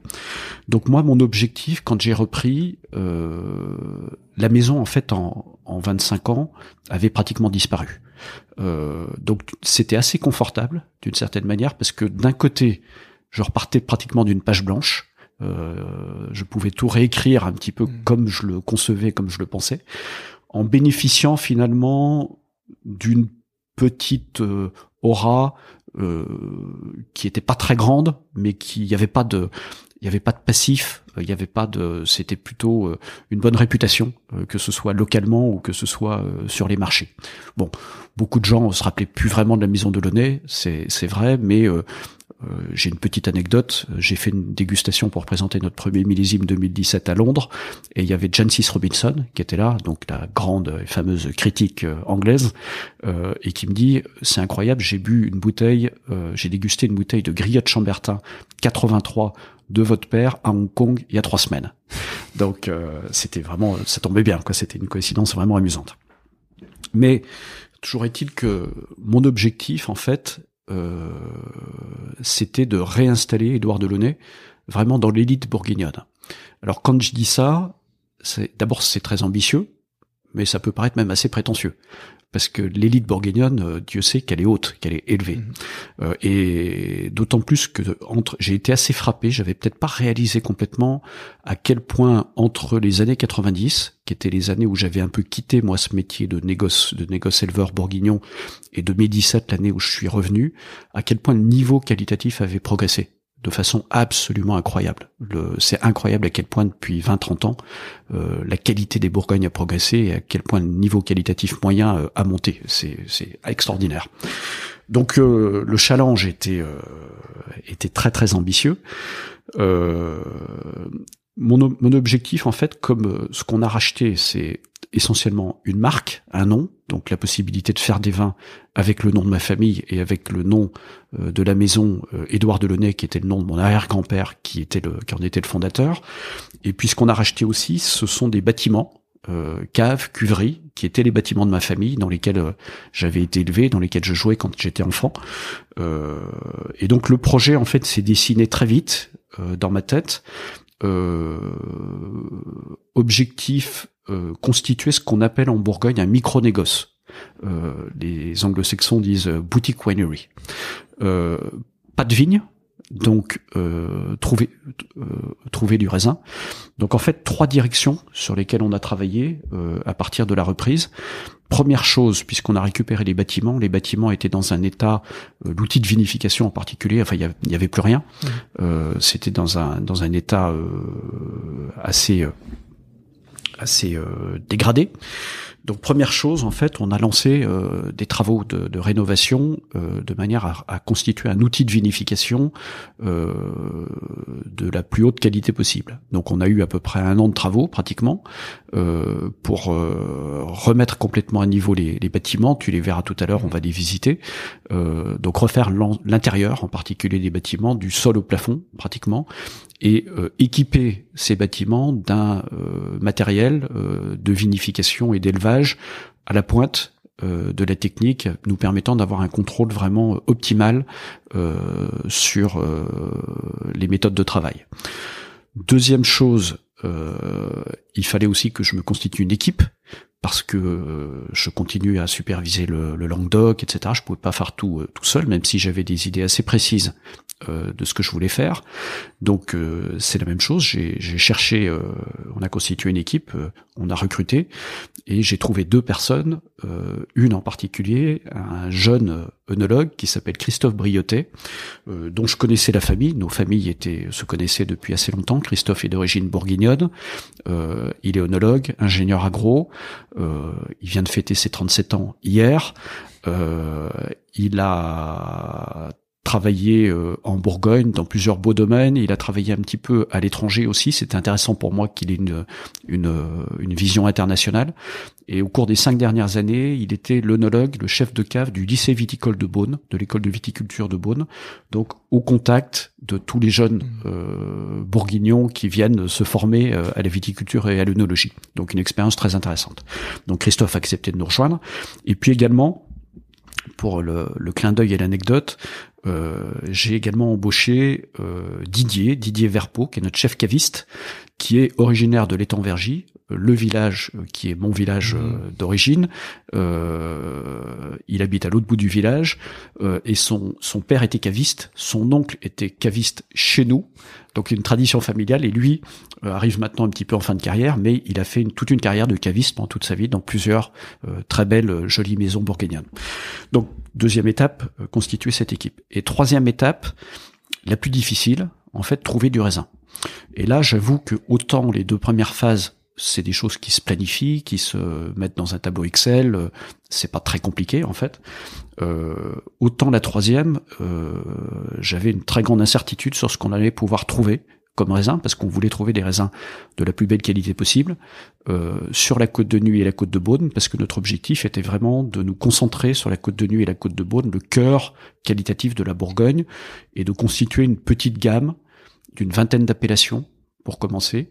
Euh, alors ça peut paraître beaucoup, mais on est dans une région, la Bourgogne, où on a un nombre d'appellations absolument incroyable. Euh, donc on avait cet objectif, une vingtaine d'appellations Côte de Nuit, Côte de Beaune. Et c'est là où en fait, euh, ben, j'ai fait appel à tout mon réseau. Euh, à la fois le réseau euh, familial, amical. Ma, une de mes sœurs euh, et son mari sont viticulteurs à Meursault. J'ai plusieurs cousins qui sont viticulteurs. Tous mes meilleurs amis euh, sont viticulteurs ici en Bourgogne. Et puis, je le disais tout à l'heure, on a aussi, euh, on avait racheté en 2003 cette petite structure de commercialisation de vins de domaine qu'on a beaucoup développé entre temps et qui travaille maintenant avec à peu près 180 domaines en Bourgogne. Donc, ça nous donne un réseau assez incomparable en fait ici en Bourgogne. Donc on a contacté un petit peu tout le monde et finalement j'ai été tout à fait euh, surpris et, et, heureusement surpris. Euh, ça aussi, ça a été un grand moment de bonheur que beaucoup, beaucoup des, des, des, des, domaines en question, des viticulteurs en question, ont accepté de nous vendre un petit peu de raisin, y compris des gens qui normalement vendent pas de raisin, mais qui m'ont dit Laurent, euh, on est tellement content pour toi, on est tellement content pour ta famille, c'est une, une super histoire que normalement on vend pas de raisin, mais euh, allez, l'équivalent d'une pièce ou deux pièces, tu trouveras toujours ça chez nous, ça sera toujours disponible pour toi. Donc on a commencé comme ça, et notre premier millésime a été 2017. Et à partir de là, donc on a travaillé euh, de façon très étroite avec euh, Christophe. On a tous les deux en commun d'être des gens, je pense, assez euh, précis, assez méticuleux. On avait une idée assez précise de ce qu'on voulait. on a une façon de travailler en fait où c'est tout sauf appliquer une recette. Mhm. C'est-à-dire qu'en fait, on part vraiment de la vigne. Euh, on achète les raisins qui, qui sont les raisins d'une parcelle de vigne. Ça commence vraiment par une discussion avec le viticulteur avec qui on est en, en contact euh, et euh, vraiment le choix avec lui d'une parcelle où il accepte de nous vendre du raisin et une parcelle qui nous intéresse. Et c'est vraiment d'abord un travail de, de terroir. Et quand on voit cette parcelle avec Christophe, en connaissant bien la Bourgogne, on a tout de suite, connaissant bien la Bourgogne, connaissant bien les différents terroirs, on a tout de suite une idée très très précise du vin qu'on va pouvoir obtenir, selon l'emplacement de la parcelle, selon son orientation. Est-ce que c'est des sols profonds? Est-ce que c'est des sols caillouteux? Est-ce qu'il y a beaucoup d'argile? Euh, Des terres rouges, des terres plus jaunes, euh, etc. Euh, L'âge des vignes, la qualité du raisin, etc. On, en voyant vraiment la vigne à l'approche des vendanges, on sait, on a une idée claire en tête de euh, ce qu'on va pouvoir obtenir, de ce à quoi le vin va euh, ressembler, quelles vont être ses caractéristiques naturelles en fait. Et ensuite, c'est que une question de de, de, s'adapter euh, pour finalement aider le vin d'une certaine manière à révéler le, le, le, le caractère qu'il a déjà en lui. je fais souvent l'analogie avec le rôle des parents quand on a des enfants, euh, le rôle des parents, finalement, pour moi, c'est de mettre euh, les enfants dans les meilleures conditions possibles mmh. pour leur permettre d'exprimer leur personnalité qu'ils ont en eux. Tous les parents savent que depuis tout petit, on se rend compte que les, nos enfants ont, ont, leur propre personnalité, ils ont une vraie personnalité, et en fait, euh, il faut les mettre dans, les, dans la situation de révéler cette personnalité. Ben, je pense que vinifier du vin et élever du vin, c'est exactement la même chose.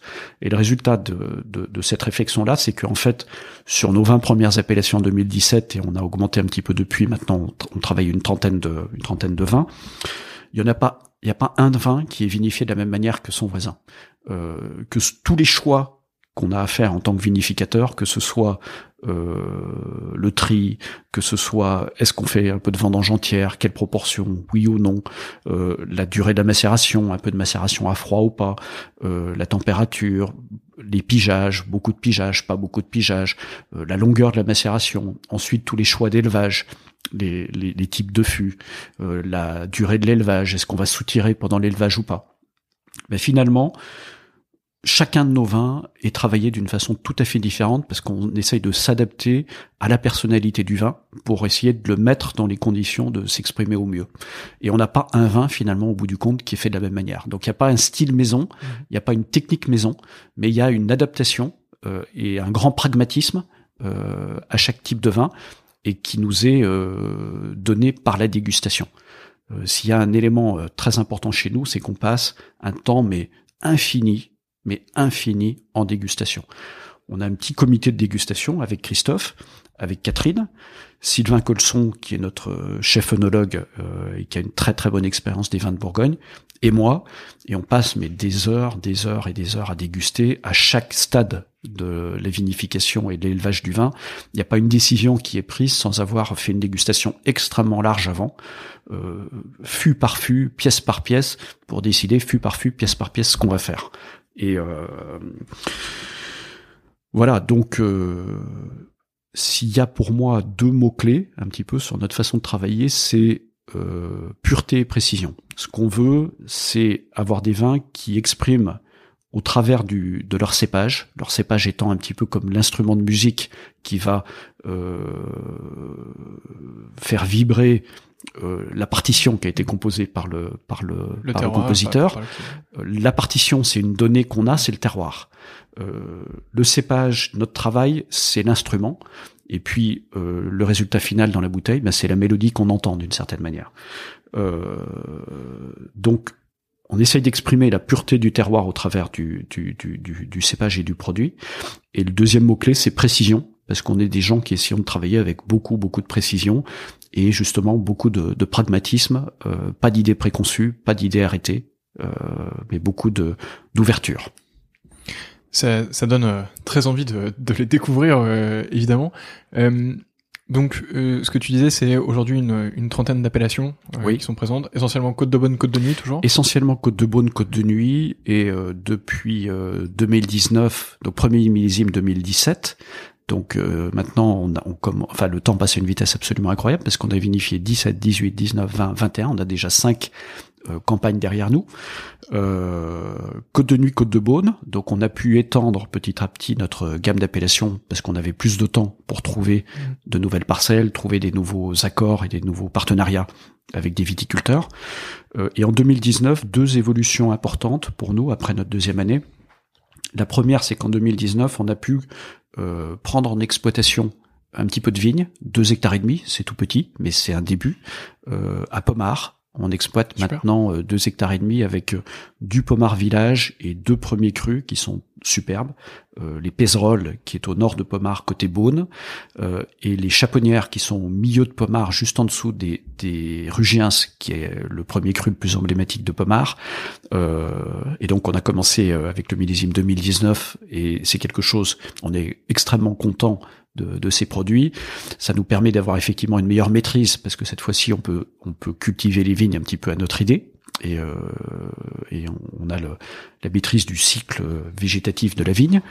Euh, et c'est quelque chose qu'on voudrait développer un petit peu dans l'avenir, mais voilà, ça va dépendre des opportunités qui sont assez rares.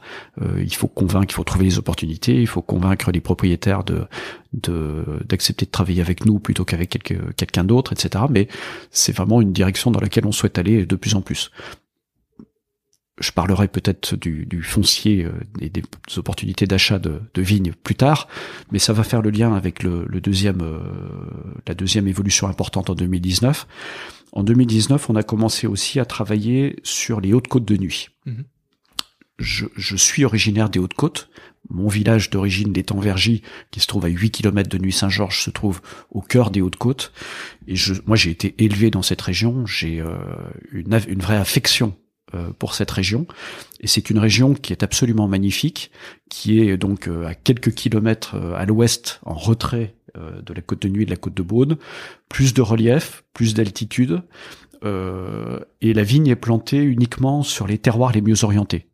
la côte de Nuit et la côte de Beaune, on est presque dans des zones de monoculture, avec cette configuration bourguignonne de cette côte qui est exposée à l'est et qui est qui qui qui correspond à une situation absolument formidable pour euh, produire des, des, raisins de qualité exceptionnelle.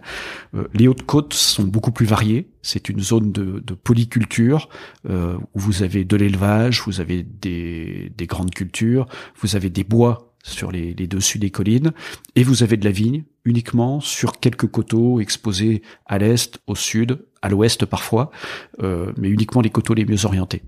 Et le, moi je connais extrêmement bien cette région. Euh, on avait du temps de mon père et jusqu'à la session, on avait euh, un domaine d'une dizaine d'hectares en Haute-Côte de Nuit. Euh, je m'en suis occupé quand j'ai commencé à travailler avec mon père. J'ai même été secrétaire du syndicat viticole à l'époque. Euh, donc je connais vraiment très très bien. Je connais les, tous les producteurs, etc. Et, et, et je trouve que ces Hautes-Côtes ont un avenir exceptionnel devant elles particulièrement en période de réchauffement climatique, mhm. en période de, de changement climatique.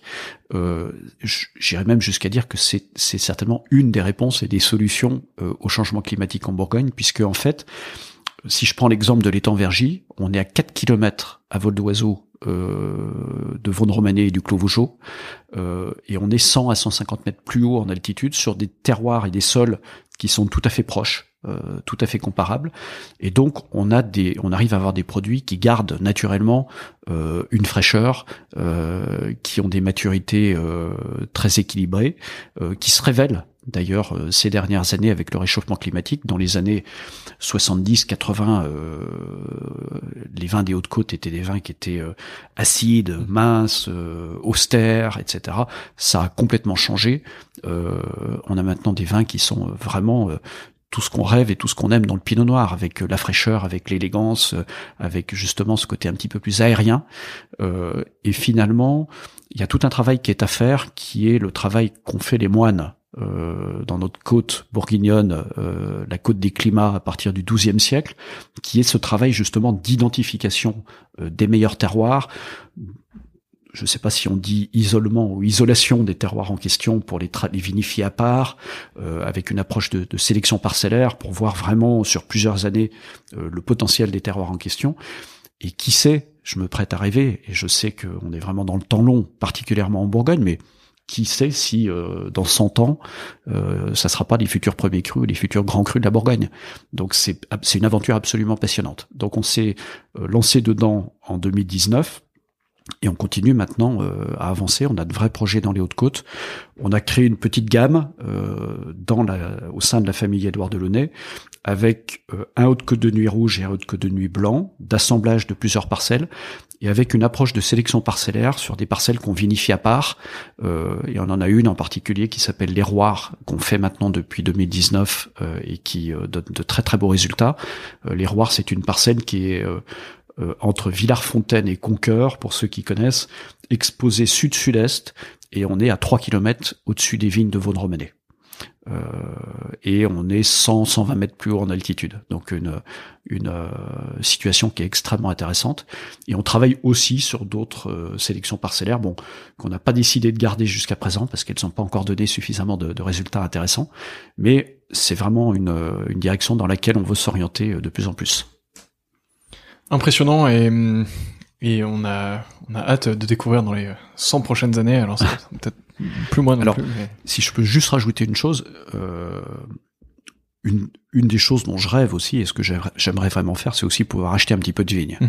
Bon, la côte de Nuit et la côte de Beaune, euh, c'est devenu complètement inabordable. Euh, plus facile, je serais jamais capable de le faire tout seul. Peut-être si je trouve des investisseurs pour m'aider. Fais à deux si tu veux. Moi, je, je veux bien. Je, je, lance un appel. Il y aura peut-être des possibilités, mais par contre, justement, les Hautes-Côtes sont une région dans laquelle il reste euh, pas mal de choses à faire. Il y a encore d'ailleurs beaucoup de terres en Haute-Côte qui sont même pas plantées, qui sont classées en appellation mais qui sont pas plantées. Et puis on peut trouver euh, du vignoble à des prix encore euh, relativement abordables. donc ça fait vraiment partie des choses effectivement que j'aimerais essayer de faire et auxquelles j'aimerais m'intéresser dans les années qui viennent. Bon, je, je, couperai cet extrait du coup au moment de le publier. Ça, je vais garder cette information pour moi. Ça, de, Il faut garder les, bonnes informations confidentielles. L'insider trading euh, en direct. Euh, non, mais enfin, c'est un, un, projet qui est, qui est incroyable et effectivement, euh, cette classification euh, de la haute côte, etc. Ça, ça doit être ultra prenant, mais en même temps super intéressant d'essayer de vinifier parcelle par parcelle. Exactement. C'est c'est un peu une plongée aussi dans, dans l'histoire. Enfin, t'as mentionné l'histoire des moines, mais c'est une plongée dans les pratiques qu'il pouvait y avoir à l'époque, euh, dans aussi la dégustation, l'identification. Alors ça, ça me passionne euh, d'autant plus quand tu parles d'histoire, parce que je suis passionné de, de l'histoire de la Bourgogne et particulièrement de l'histoire des Hautes-Côtes. Alors c'est pareil, je veux pas faire une euh, une digression qui va nous prendre des heures et des heures, mais juste au-dessus de l'étang Vergy, juste pour pour l'anecdote, euh, il y a une colline qui s'appelle la colline de Vergy, euh, qui a donné son nom au village et aux trois villages environnants d'ailleurs. Et sur cette colline, au Moyen Âge, il y avait un des châteaux les plus puissants du royaume de France, euh, avec une vraie culture locale, etc. Et au sud de la colline, il y avait une abbaye dont il reste que les ruines, qui s'appelle l'abbaye de Saint-Vivant. Et ce sont les moines de Saint-Vivant qui, à partir du XIIe siècle, ont reçu un don euh, de, du duc de Bourgogne à l'époque. On a encore l'acte de donation. Et euh, c'est très intéressant parce que sur cet acte de donation, il est marqué que le duc de Bourgogne donne aux moines de Saint-Vivant des terres euh, et friches incultes, sises à Vaune et à Flagey. Et ces terres et, et friches incultes, ce qui signifie que c'était pas cultivé avant, c'était pas de la vigne avant, en 400 ans, les moines de Saint-Vivant en ont fait rien moins que la Romanée Conti et la Romanée Saint-Vivant. Donc la Romanée Conti et la Romanée Saint-Vivant étaient les possessions de ces moines de Saint-Vivant, dont les, ruines sont à 400 mètres à vol d'oiseau euh, de ma maison. Euh, c'était mon terrain de jeu quand j'étais enfant, avec tous les enfants du village. On allait jouer au chevalier dans ces ruines romantiques et, et, passionnantes. Et on a une chance assez extraordinaire, c'est que en 80 je sais plus si c'était 16, 17, 18, quelque chose comme ça. Euh, le terrain euh, sur lequel se trouvent ces ruines euh, a été à vendre et c'est le domaine de la Romanée Conti qui a racheté ce terrain. Et qui ensuite a constitué une association qui s'appelle l'association de l'abbaye de Saint-Vivant. Et euh, ils ont décidé avec bien sûr l'aide euh, des monuments historiques etc de sauvegarder ce site qui était euh, complètement en ruine et qui s'effondrait de plus en plus qui était vraiment complètement en péril. Alors ce sont des ruines hein, mais c'était des ruines. Si rien n'était fait en quelques années ça serait devenu vraiment euh, quelques tas de cailloux au ras du sol et il y avait absolument plus rien. Et il y a eu maintenant, depuis 2000 à peu près, plus de 20 ans de travaux année après année, des travaux de sauvegarde, pas du tout des travaux de reconstruction, mais des travaux en fait pour, euh, euh, d'une certaine manière, cristalliser, figer en l'état et protéger euh, ce site. Et moi, c'est quelque chose qui m'a absolument passionné. Alors, je suis à titre personnel président de l'autre association qui s'occupe euh, du site de Vergy également, qui s'appelle la Société d'histoire et d'archéologie euh, du pays de Vergy. Nous, on s'occupe de toute l'histoire de l'ensemble du site, euh, l'ancien château, il y avait également une église collégiale euh, au-dessus qui était dédiée à Saint-Denis, euh, l'abbaye, etc. Et on est en relation absolument intime avec l'association de l'abbaye de Saint-Vivant, avec laquelle on collabore au quotidien. Mais donc toute cette histoire, tout ce patrimoine bourguignon et, et cette, ce lien et cet ancrage à cette histoire bourguignonne et l'histoire des moines et des climats, des climats, c'est quelque chose qui me passionne absolument. Et je le comprends tout à fait parce que c'est c'est un environnement qui est incroyable.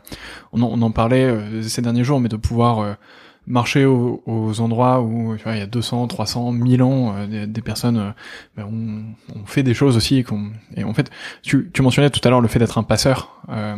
et ben, enfin, je pense que ça en fait partie. Et, tout à fait. Quand, quand t'es dans le vin, tu peux tu peux tu peux que avoir cette vision. T'as as, des enfants, toi? J'ai une fille. Une fille? Elle est une fille qui s'appelle Jeanne.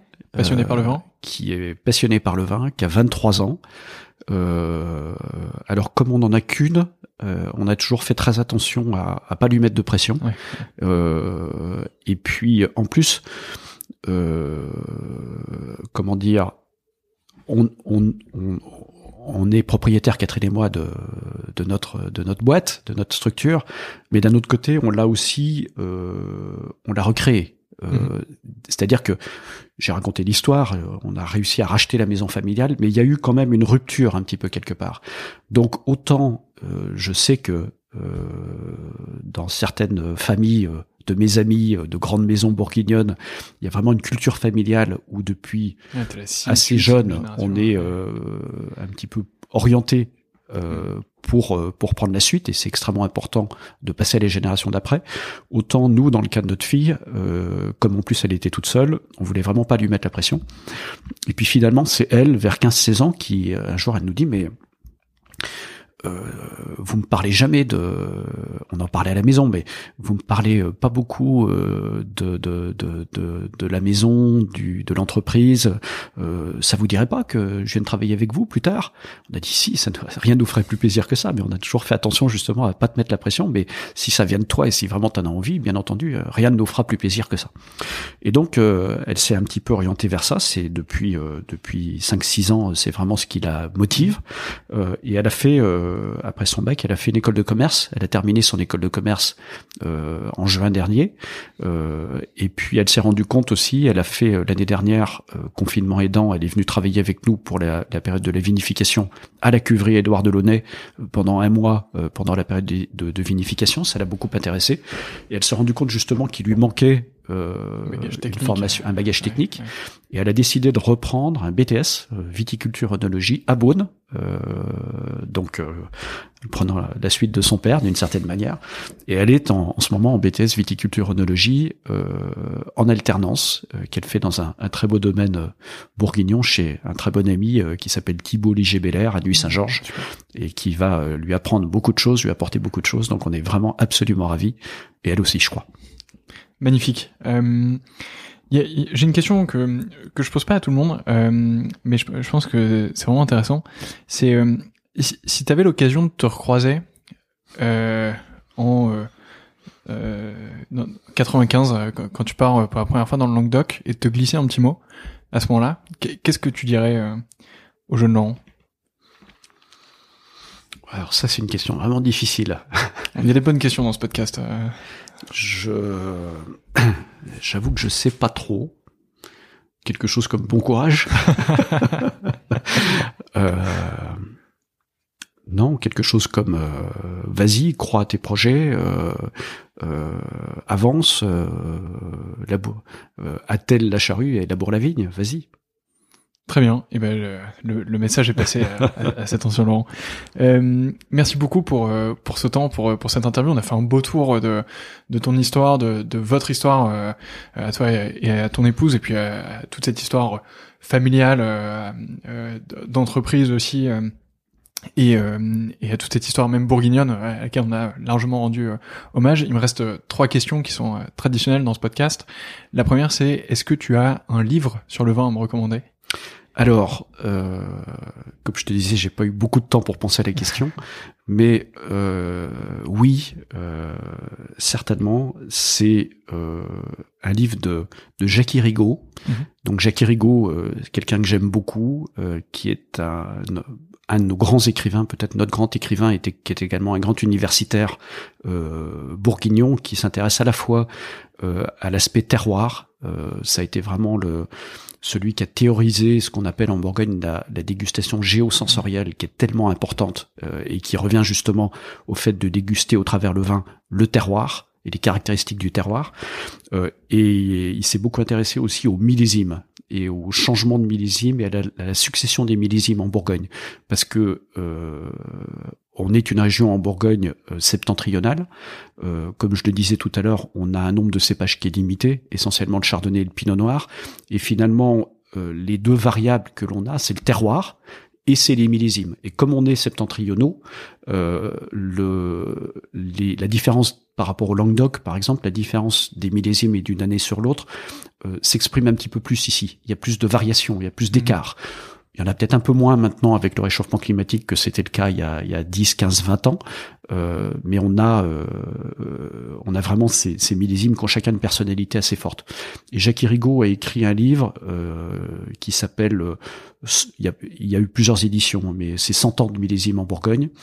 Euh, et on a travaillé, j'ai travaillé avec lui il y a deux ans pour une réédition dans laquelle il a inclus un certain nombre des millésimes de la maison de Launay. C'est-à-dire que ce livre est très intéressant. Je te le donnerai d'ailleurs parce que je l'ai, euh, puisque en fait il décrit tous les millésimes euh, selon les versions depuis 1893 ou 1900, euh, selon les éditions, et euh, en ramenant chaque millésime dans son contexte, à la fois des petits éléments euh, géopolitiques, sociaux, quels étaient les grands événements qui se passaient à ce moment-là, euh, les caractéristiques du millésime euh, d'un point de vue climatique, etc., ce qui est extrêmement important, et puis finalement le, le, le style des vins, la qualité des vins du millésime en question, et en complétant pour chaque millésime, puisqu'il a eu la chance de pouvoir faire ça dans plusieurs maisons et plusieurs domaines, par un, deux, trois commentaires de dégustation sur des vins de l'année en question. Euh, et donc ça, c'est un, livre qui est extrêmement intéressant euh, pour justement, c'est une référence en fait qu'il faut avoir dans sa bibliothèque parce que si pour ceux qui ont la chance un jour de pouvoir déguster un 59 ou un 71 ou quel que soit le millésime, bah, ça permet de se replonger dedans puis dire quelles étaient les caractéristiques de cette année-là. Euh, et ça, c'est quelque chose aussi qui me fascine un peu. Euh, je disais justement que j'ai pu euh, déguster avec lui. Ça fera le lien, je pense, avec la question d'après. Euh, on a fait une dégustation avec Jackie où on a dégusté peut-être une vingtaine de millésimes anciens de mon père, de mon grand-père et de mon arrière-grand-père. Euh, à l'époque justement où je relançais la maison Édouard Delaunay, donc pour moi c'était une expérience hmm. absolument extraordinaire. J'ai la chance d'avoir dans ma cave quelques vieilles bouteilles qu'avaient gardées euh, mon père, mon grand-père, mon arrière-grand-père. Et donc on en a ouvert un certain nombre. On est remonté à 1929 et on les a toutes dégustées avec quelqu'un qui connaît parfaitement les millésimes en question.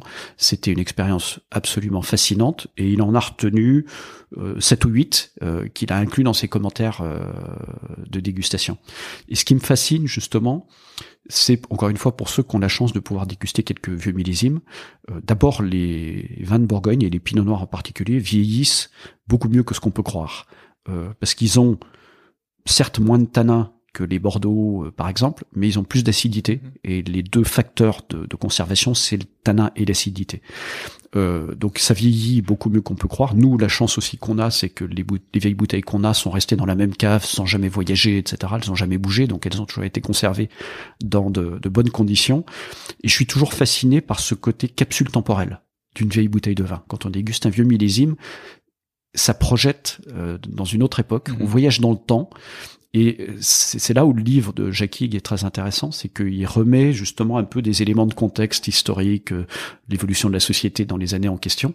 Et finalement, euh, une vieille bouteille de vin, c'est euh, un cru, c'est un millésime, donc les conditions du millésime, euh, les évolutions climatiques à cette époque-là, mais c'est aussi beaucoup des préoccupations du, du vigneron. Mhm. Et c'est sûr que quand on déguste un 1939, euh, on se dit, euh, les gens, euh, en, en, septembre euh, ou octobre 1939, euh, ils avaient certainement beaucoup d'autres préoccupations à l'esprit que de faire le travail le plus le, meilleur possible à la cave. Et, et, je trouve qu'il n'y a aucun autre produit finalement qu'on peut consommer c'est presque une sorte de communion avec le temps passé, avec des personnes qui ont disparu depuis longtemps, qu'on peut consommer euh, et qui a été produit euh, il y a parfois 10, 20, 30, 50, 80 ans euh, par des gens qui nous sont à la fois proches et puis à la fois très très éloignés. Donc ça, je trouve ça assez fascinant. Ouais, je suis, je suis super d'accord. J'en parlais, euh, je parlais de cet élément il y a, pas très longtemps. Alors déjà, merci pour la recommandation de livre. Et évidemment, euh, j'ai, alors clairement, celui-ci, je l'ai clairement pas lu. Euh, je, mais, te, je, te, je te le donnerai. C'est super gentil. Et j'ai lu d'autres livres de, de Jacques Rigaud, et c'est vrai que c'est un travail qui est absolument incroyable. et on parlait avec Laure Gasparotto du monde de de cette euh, dimension temporelle euh, de la dégustation de vin. Et c'est vrai que c'est un, un, truc de fou. Alors, j'ai pas eu la chance de déguster des vieux millésimes euh, énormément, peut-être que 3-4, mais mais enfin rien de 1929 est-ce, par exemple. Est-ce que je peux te poser une question? Tu es né en quelle année? Je suis né en 96. 96. Ah oui, ça j'en ai pas malheureusement. Dommage, j'aurais dû, j'aurais dû tenter notre année. C'était, c'était pendant la période où euh, on n'a pas produit de vin. J'aurais dû, j'aurais dû tenter une autre année, mais euh, non, non, mais enfin, tu vois, j'ai pas eu l'occasion de déguster encore beaucoup de vieux millésimes. C'est normal. Je pense que ça, ça va venir et euh, il faut, il faut laisser euh, le temps, l'expérience et puis. Euh, je pense que si j'en avais goûté dans les trois dernières années, j'en aurais peut-être pas aussi profité autant que ce que je profiterai dans les cinq prochaines. Donc, il faut prendre le temps et la patience aussi quand on est dégustateur. Euh, mais mais c'est ultra intéressant et le, cette dimension ouais, temporelle, le fait de goûter une année, le fait de de de goûter la préoccupation du vigneron. Euh, en fait, c'est, ce, que, me disait alors, c'est elle me disait, tu vois, peut-être que le vigneron, je sais pas, euh, en fait, on, on, sacralise un peu parfois le fait de faire du vin, mais en fait, peut-être que le vigneron, euh, à ce moment-là, je sais pas, euh, il était malade ou je sais pas, il avait autre chose à faire, il, il venait d'acheter une il maison, avait il des devait problèmes avec sa femme ou euh, il avait crevé le pneu de la voiture. ou- Il est passé à la cave, il a fait des trucs vite fait, tac, il est parti pour faire autre chose. Et en fait, c'est, ouais, c'est, c'est fascinant de, effectivement, d'avoir la capacité de déguster euh, euh, une histoire et, et un temps. Et puis, bon, toi qui es passionné d'histoire aussi, ça doit te, euh, te, te mettre dans, des situations qui sont intéressantes. Euh, est-ce que tu as une dégustation coup de cœur récente Euh, justement? c'est celle dont je viens de parler. c'est cette fameuse dégustation euh, avec Jackie euh, de ces millésimes euh, de la maison, euh, donc produits par euh, les trois générations qui m'ont précédé. Et exactement au moment où on, on relançait la maison Édouard Delaunay, donc pour moi ça a été l'occasion de me replonger justement euh, dans, dans, dans, dans ce qu'était euh, la réalité, le style, euh, les valeurs de mon, de, de, de- des personnes qui m'ont précédé à la maison Édouard Delaunay. Ouais, ça, ça, ça devait être euh, absolument sublime. Ah, c'était formidable. Euh, et dernière question, euh, qui est la prochaine personne que je devrais interviewer dans ce podcast? Jacques Rigaud Eh ben parfait. je crois qu'on me l'a déjà cité. Qui m'a déjà cité Jackie Rigaud on Je crois que c'était Loïc Pasquet, non? Qui a, qui a dû le, le, Ah oui, le, euh, citer. Ah ou- oui, Loïc. euh, Ah non, non, c'était Yvan Massonard, pardon. Yvan et Massonard Loïc aussi. Euh, est un, un disciple de Jacques Rigaud. ouais, il en, il en fait partie, euh, clairement. Euh, et ben c'est noté. Euh, D'ailleurs, je crois qu'il il est pas très loin d'ici, donc euh, on ira. C'est une bonne occasion pour nous Il de revenir. à en Gevrey-Chambertin. Bourgogne. Bah voilà, Euh, on pourra revenir en Bourgogne et, l'interviewer. Laurent, mer- merci beaucoup pour cette interview. C'était passionnant. J'ai appris plein de Bah, choses. merci beaucoup à toi, Antoine. C'était euh, très intéressant de partager tout ça aussi, Et j'ai hâte de poursuivre la, la journée ensemble et de, et de découvrir encore plus euh, ce que tu fais ici. Donc avec un, un grand plaisir. encore merci pour les personnes qui nous écoutent. Si vous êtes encore là, c'est que cet épisode vous a plu, évidemment. Euh, donc partagez-le autour de vous. Euh, Envoyez-le à, à deux personnes. C'est un cousin, un cousin et un pote avec qui vous voulez boire du vin et, et euh, organiser une dégustation ensemble euh, de, de la maison de Launay de préférence. Comme ça, vous, vous ferez la, la boucle je, complète. je, je saurais dire mieux. Voilà une bonne idée. Vous ferez la boucle, la boucle complète. Euh, mettez 5 étoiles à ce podcast, évidemment. Euh, je vous retrouve dans deux semaines, Laurent. Encore merci et- et à bientôt. Merci Antoine.